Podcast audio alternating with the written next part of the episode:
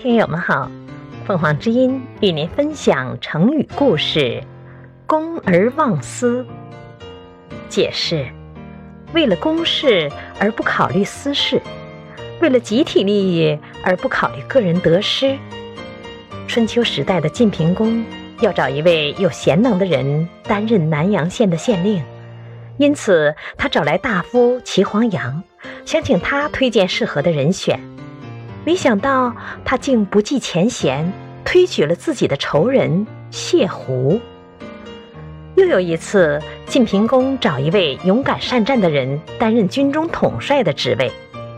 齐黄羊知道后，大力推荐自己的儿子齐楚，一点儿都不担心别人闲言闲语。不论对方与自己的关系是好是坏，只要是适合的人选，他都会大力推荐。而他推荐的人也都很称职，更是证明了齐黄羊的好眼光。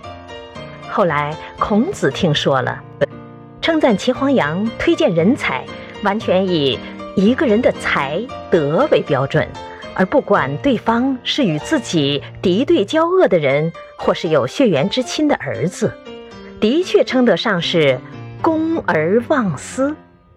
感谢收听，欢迎订阅。